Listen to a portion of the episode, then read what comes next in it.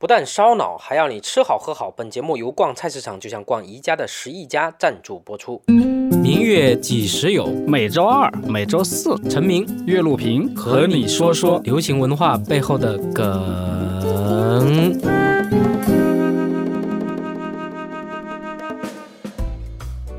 明月几时有？欢迎收听本期节目，我是即将进入中年危机的陈明，我是不承认自己有中年危机的深度中年岳路平。我是已经走出中年危机的托尼。好，这期呢，我们三个臭男人一起聊中年危机，不要哭出来啊，忍住眼泪。Tony 老师，呃，之前听我们节目的朋友应该还记得啊，他是一个非常杰出的企业家，曾经，当然他特别烦这个身份啊。他曾经做过，呃，三六零手机助手。Tony 老师，你这么成功的人是是怎么迎来你的中年危机的？就是原来认为人生可以依赖的东西靠不住了，比如说原来觉得目标就是赚钱嘛，嗯，后来发现有了钱，其实钱帮不到你。哦。你真诚一点啊，是这样吗？特别真诚。嗯，你去问更有钱的人，你去问马云，嗯，一样的，他的痛苦不会比任何人少。那他会帮你挡掉一部分不必要的痛苦？呃，短期吧。OK。对。嗯嗯嗯，短期有效，长期无效。好。那所以你的危机是在具体是哪个时间点或者哪个事件节点？创业的公司被啊上市公司收购之后。嗯。对。然后我我被收购的时候，我就知道这件事情，我还就是蛮高兴，然后列了一个购买清单。对，然后发现这个这个清单很快就打勾，全都打勾了嘛。嗯。就打完勾之后，发现哎，过了那个跟每一个东西的蜜月期之后，嗯，就很很快疲劳了。然后关键是你在这么短期内那么多次的消费高潮，嗯，然后消费疲劳，嗯，这个其实对人的冲击就透支了，就特别特别的透支，嗯。对，就就萎掉了，你知道吗？就那种感觉。OK，嗯，老岳作为一个一直贫穷的艺术家，你的这个中年危机长什么样子？我很幸运，因为我基本没什么钱，对，也没有清单的烦恼。我们艺术家的一贯以来的那种逼格，嗯，就像杜尚说的，我在很年轻的时候就意识到，其实我不需要这些，嗯，就是房子、车子、妻子、孩子、票子。哦，我最好的作品就是我的呼吸。但是你不要觉得他是阿 Q，对吧？他一生都在实践的这些东西。对，艺术家是有装逼和这种这种特权，嗯，而且他很容易的能够把他的，呃，在常人看起来潦倒或者是不靠谱的那些遭遇，他很容易会包装、封装、升华成为一种优雅的姿态和姿势。哦，这是我们的强项。呃，我的所谓的中年危机就是。对付我的父母，我怎么都过不去这个生我养我的父母这一关。嗯，他们对我的要求，我自己看着我的中小学的同学，我们现在有微信群呢，很容易能够天涯海角都能见面。他们的孩子都已经上大学了。嗯，这个时候我就感觉到所谓的中年是什么东西，而且有时候你会特别残酷的一点，你会面临迎来送往。所谓的迎来就是。你身边的人，孩子正在长大，嗯，送往就是你身边的人有陆续去世，这是非常残酷的，这是一种生命的轮回，嗯，是一种一种你无法抗拒的新陈代谢。为什么中年危机多发于人生获得更多自由的时候？为什么说中年危机要解决的是如何让自己变成更加完整的人的问题？为什么古人说三十而立，四十而不惑依然没有过时？本期话题：生在中国，人到中年。听下来，这个人际关系是中年危机一个很大的因素吗？就刚才像岳老师讲的。家长的诉求，嗯，以及身边的人对你的诉求，比如说我的员工，然后我的家人，满足他人的期待的一些规定动作，规定动作都做完了之后呢，那下一步你到了自由体操的时候，你总有一天自选动作，对你到了自由动作、自选动作的时候，你做什么？很多很多的当下的人，在精神有有开放的机会的时候，能够有更多的金钱去支配自己的时间的时候。这个时候反倒出现了一个空白期，就像我爸说：“你虽然是学艺术的，嗯，但是你没有成为大师之前，你不要留长胡子，嗯，也不要留长头发，那是成为大师以后才做的事儿。对。然后托尼刚才讲这个道理是一样的，很多人会觉得我先打勾拳打完，嗯，你才去做你的自选动作，嗯，但是这个世界上这个国家哪有那么多幸运的人能够把勾打完？是。我身边有很多通过创业或者别的方式获得财务自由的人，我觉得啊，我羡慕的不是他们的财务自由，我羡慕的是他们通过完成了这个仪轨，呃，增加了他看到人生的概率。就很多人通过这个断裂式的瞬间，嗯，他突然间明白了，或者说，呃，亲证了他曾经理解的道理。嗯因为此刻你跟给我跟我讲，我可能道理上非常认同。对，所有人都跟我调侃，是因为你有钱才你可以做到。嗯，其实不是的。嗯，其实不是的。但是呢，你如果没有，其实你你其实是很还是很难悟到的。我提供另外一个视角来讨论这个问题。我在欧洲去做艺术交流的时候，我身边的很多朋友，嗯，他们没有房子。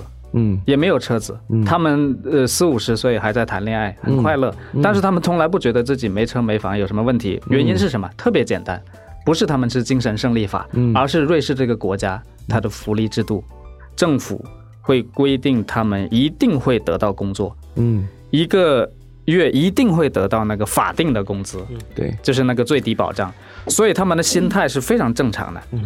所以他们是不会去卖画的。有时候我就很嫉妒他们，我就觉得他们一出生就拥有了我们中国人可能要要混到六十岁，嗯，才有的那一些基本线。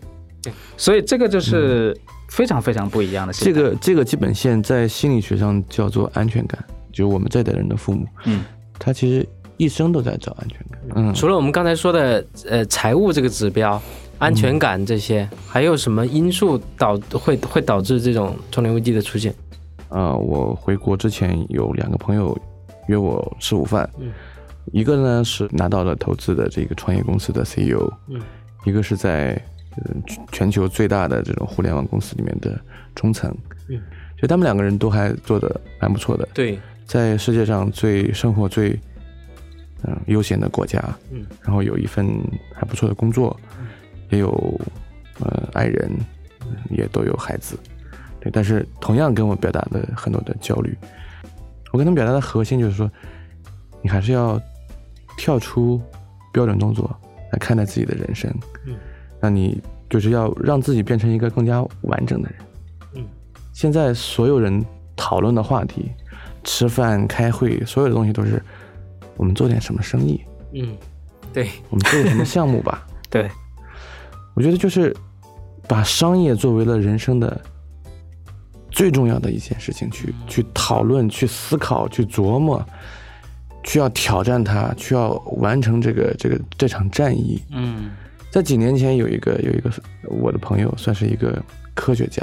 嗯，他就跟我讲了一句话，他说：“当你，我觉得我们不要这样，就商业只是我们人生中很小的一个板块，就我们认同它。”我们在我们生存在一个商业的社会，嗯，这是一个前提，我们要认同这个前提，我们要认怂，嗯，那但是我们也不能说，OK，我我要 all in 我的一生去做一家什什么样的公司？对，我觉得这件事情太理想化，也太壮烈了，嗯，拿你的一生去赌这件事情，其实每个人的身份是很很复杂、很多元化的。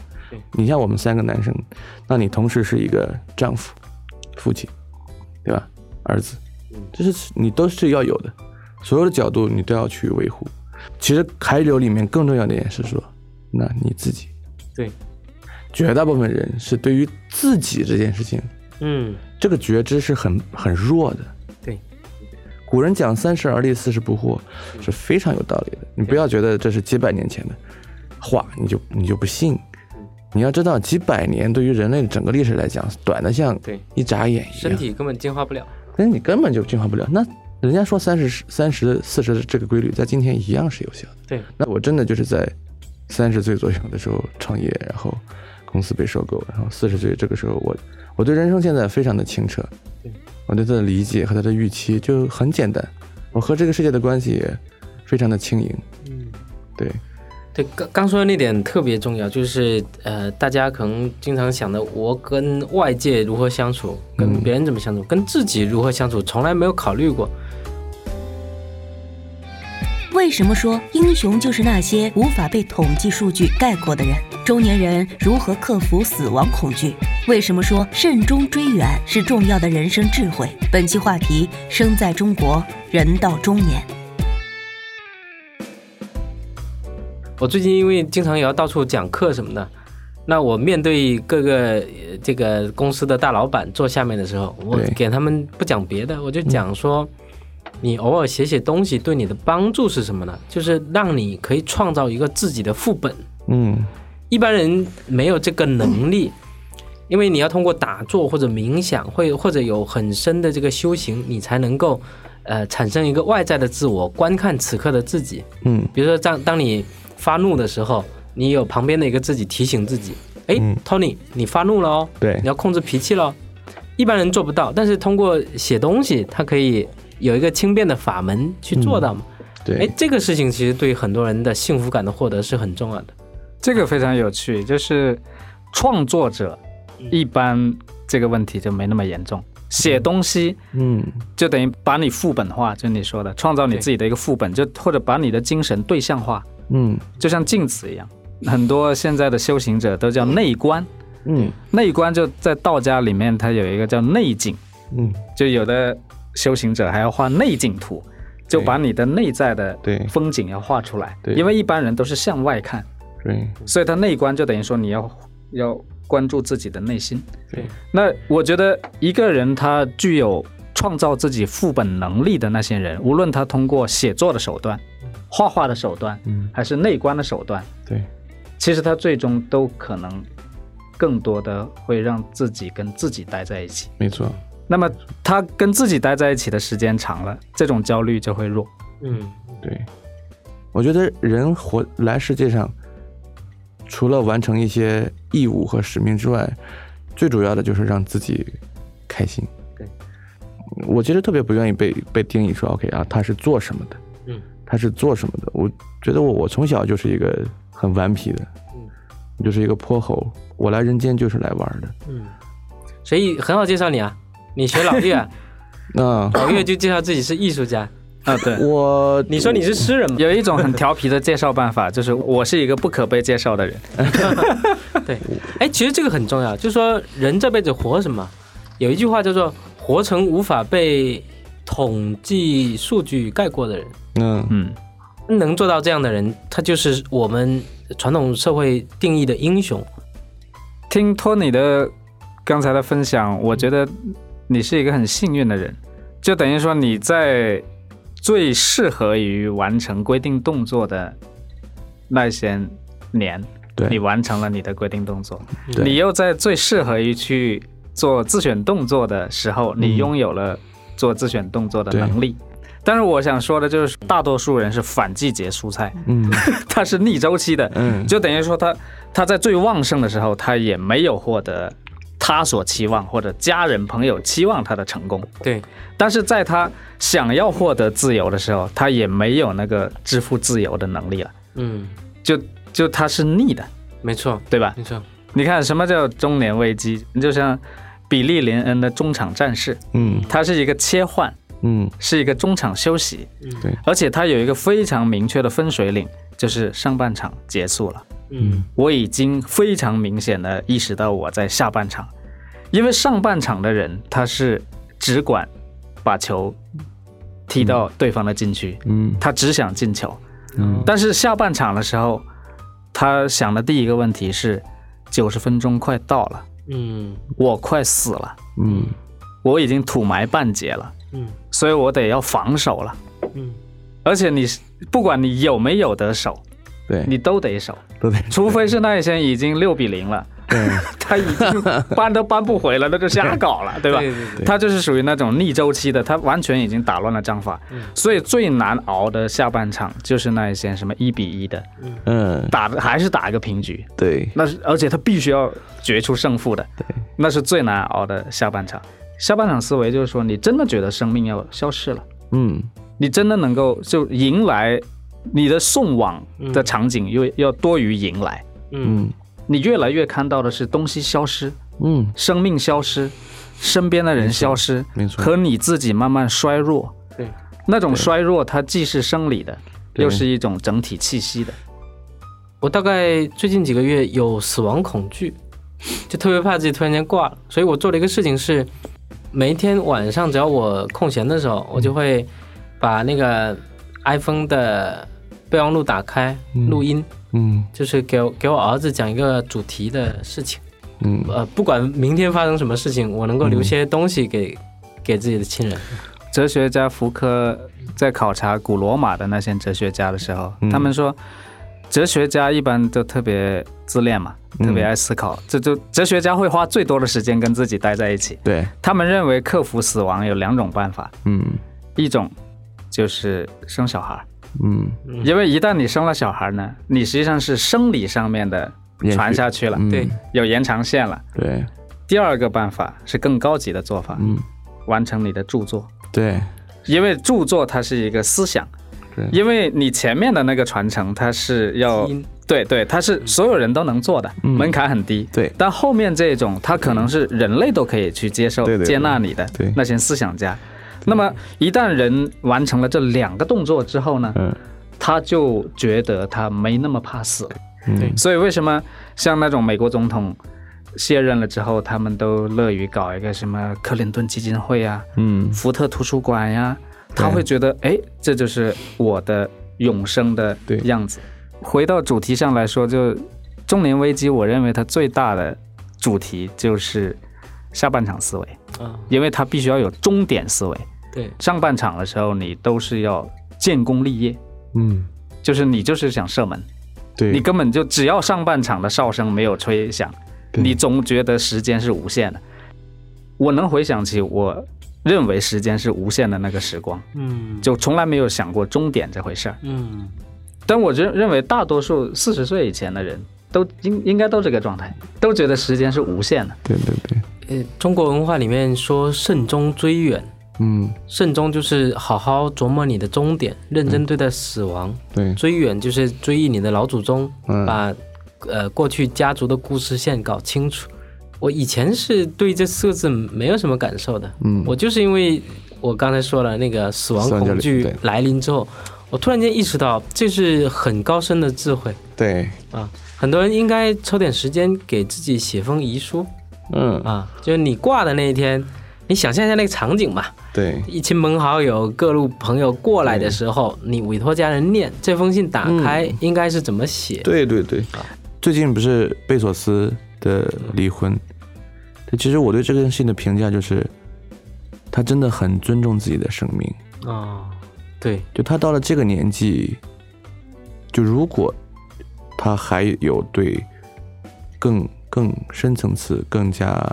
怎么讲？更加激烈的情感的追求的话，嗯，他愿意付出极大的代价，以及社会对他的争议来去换取那种向往。对，对，就我觉得他是一个真的是特别勇敢的一个人。再多的财产，其实买不回来你那段生命的时光。买不回来。对，就像我现在任何一家公司跟我讲说，托尼，你来做来做某某一个职位，我说我说我不要。对，下回介绍我去。对，没问题。默多克娶了邓文迪的最初几年，嗯，他其实那个时候已经七十多了嘛。对，他每天都健身。嗯，对，你想一个老头对邓文迪在性上面估计也没什么吸引力，嗯，但是这不妨碍，因为邓文迪的存在，对，默多克的生命变了，对，生命变化了，他他他他回春了，就是他对自己的生命还有要求。什么是恰当社会？为什么说焦虑时代给每个人创造出了赛道感？为什么同样的生活，有人受业力驱使，有人受愿力鼓舞？本期话题：生在中国，人到中年。不管是企业、楼房、汽车、高铁，都是为了某一某一个目的创造出来的。如果你觉得它有用，OK，你去用它；如果你不觉得它有用，尽尽可能的不要被它所绑架，这是我对自己的一个原则性的要求。段永潮老师讲过一句话，叫“恰当社会”。嗯，他认为呃，现代社会有一个最大的问题就是不恰当社会。嗯，就是说，其实你不需要那么多，但是你有的太多。对。另外一部分人，他始终得不到他最低的限度的那些东西，就好像吃饭一样，你不能吃撑，对，你也不能饿着，对，刚刚好就行了。我身边有很多这样的朋友，他们都会被困在这个周期里面。我觉得这种感觉就有点像当年的圈地运动，就是你地都没有了，嗯，你现在只能。惴惴不安的，对，去获得你那个安全线。假设我是个心智很健全的人，我也希望过得非常的自在，嗯，自由，不是被束缚，嗯。但是我上有老，下有小，嗯，那一家子每个月固定支出六万块钱，嗯。嗯，那我要去养活他们，因为这这是我的责任，不是。这个肖像很帅，这个肖像很具象。嗯，那这种情况下，我如何去做到两位说的那个不被其束缚的状况？那你应该怎么做？那在我看来，你没希望了，你已经在牢笼里了。因为我觉得你刚才说一个月有六万块要支出的时候，其实他就逃不出这个轮回了。是的，他是被社会裹挟的。比如说，他到今天才问自己：“哦，我这六万该怎么办？”嗯。很多东西其实都是我们自己啊给自己的禁锢。我觉得人一定要做出合理的决策。嗯，你要根据环境的变化去做出决策的相应的变化。嗯，这件事情特别重要。就当你觉得这个房价我已经买不起了，嗯，你能不能把买房的钱拿来给孩子选一个好的学校？嗯，就是去支付他的学费。对，其实中国的房子是这样的，就是。租的时候很便宜，租的时候很便宜，你买的时候大概是它的几百年的价格。对，那很讨巧的是租金便宜啊。嗯，干嘛不租呢？对，是谁告诉你活着一定要买房？就我觉得，就是你刚才讲，Tony 讲的，就它是这个社会的问题，它给你了一种赛道感，对吧？它这个赛道是如此清晰，让你觉得如此活灵活现，如此真实。他会用一些精英在那前面给你塑造，马云、媒体、马化腾在。对，然后他就会非常清晰的说：“你们就朝着这里走吧。”对，你看最近那个片子，虽然说电影啊，就那个燃点，燃点，我觉得拍的还不错。嗯，他拍出了这一代人的焦虑。对，其实这一帮所谓的最成功的创业者，非常艰难。对，那都是就他们要扮演这个 C 位啊。嗯，还真是不容易啊！是的，但是所有人都以他们为榜样，因为就像徐小平忽悠的，现在所有的人觉得最酷的人就是创业的人。对，但是呢，最牛的创业的那些样板，像戴威、像罗永浩，其实他们也举步维艰，很少有人安于当下生活。嗯嗯，我觉得这是中年危机，或者是叫叫当代人心理。危机的一个是的。一个小问题，所以所以我刚才说到中国传统文化讲慎终追远，嗯，其实佛教文化进来补足了一支，就是立足当下，嗯，禅宗讲的就是此刻明明心见性，所以三个时间点给你标出来，嗯，还有就是刚才聊到这个很多普通的呃中产阶层的中年危机，对，其实这道题还有两种解法，嗯。大部分人做事情有两种状态，一种是受业力牵引，一种是受愿力牵引。业力就是你身边的人活成什么样，你不由自主的就被裹挟去过那个样的生活。对对对。所以这个业力就是前面那个胡萝卜。对。啊，这叫业力生活。还有一种是愿力生活，比如说我此刻就是承担这么大经济压力，没问题，我愿意付出，那这也是一个度过危机或者。一定不会撞见危机的一个方法。对，我前两天我在尼泊尔徒步，深山里面一个人，但是我在路上，我就那个时候我都问自己问题。啊，第一个问题是说，那在今天还有什么东西是你真正想买，或者说你真正需要，但是你还买不起的吗？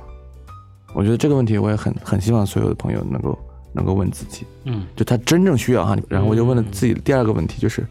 我的日常生活到底有哪些基本物是我必须，嗯，并且我特别爱的，嗯啊，那个场景下就是一台电脑，一个 Kindle，一瓶啤酒，一碟花生米，嗯，一个拖鞋，然后身上很简单的一丝不挂 T 恤衫，嗯，这样的。哎呀，我想了想，就特别的清澈那一刻，嗯，我觉得其实没有什么东西啊，对。你家里面堆了那么多东西，你，对。你多久碰它一次？嗯。你你很担心你没有那个东西，但是其实他给你的日常贡献真的没有那么。绝大多数的人都是被信息所裹挟的，对，都是被标题党、头条、对。微博热搜裹挟的，对。好，祝愿大家生活在美好的愿力里面啊，少受业力的折磨，成为一个活在当下的人啊！多谢收听这期的明月几时有。好，咱们回头见，再见，再见，咱们老了见，咱们死了见。